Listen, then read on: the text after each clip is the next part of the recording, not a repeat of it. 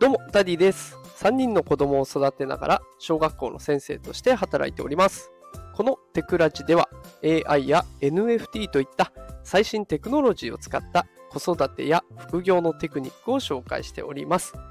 さあ、今日のテーマは、レター返信、未就学児にぴったりな AI アプリとはというテーマでお送りしていきます。えー嬉しいことにね、レターが届きまして、でそこでさきさん、えーさき9999さんから質問をいただきました。まずはその質問をね、えー簡単に抜粋しながら紹介させていただきます。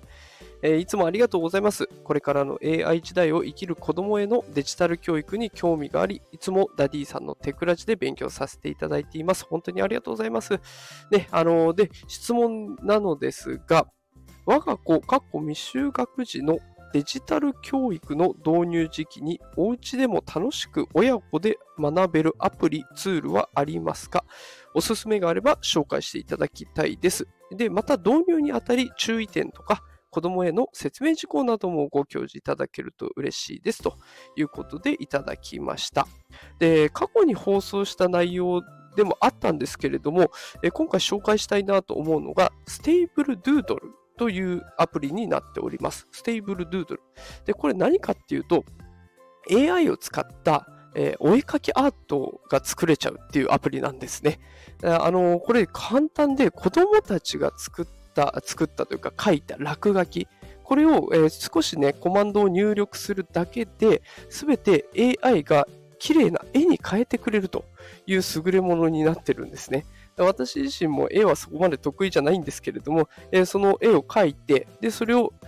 写真テイストなのか、イラストテイストなのか、作品の仕上がりをね、指示出してあげる。で、プラス、英語のプロンプト、指示を入力してあげるんですね。これも簡単な単語で大丈夫です。まあ、例えば、笑ってる男の子とか、ね、えーそこら辺に立っている木とか、えーおしゃれな家とかね、そういう簡単な指示を英語で出してあげると、それで AI が汲み取ってくれて、すごく綺麗な絵になると。いうものなんですね。で、これだと、あの、お子さんが未就学児でも、ね、で、今5歳とか4歳だと、ちょうどね、いろんな絵を描くことにハマってる子が多いと思います。で、自分の思ってるものは描いてるんだけど、他の人から見るとそんなに綺麗に見えない。で、何描いたのって聞かれちゃうみたいな。で、そんなところがあると思うので、それを AI が形にしてくれるっていう素敵なサービスなんですね。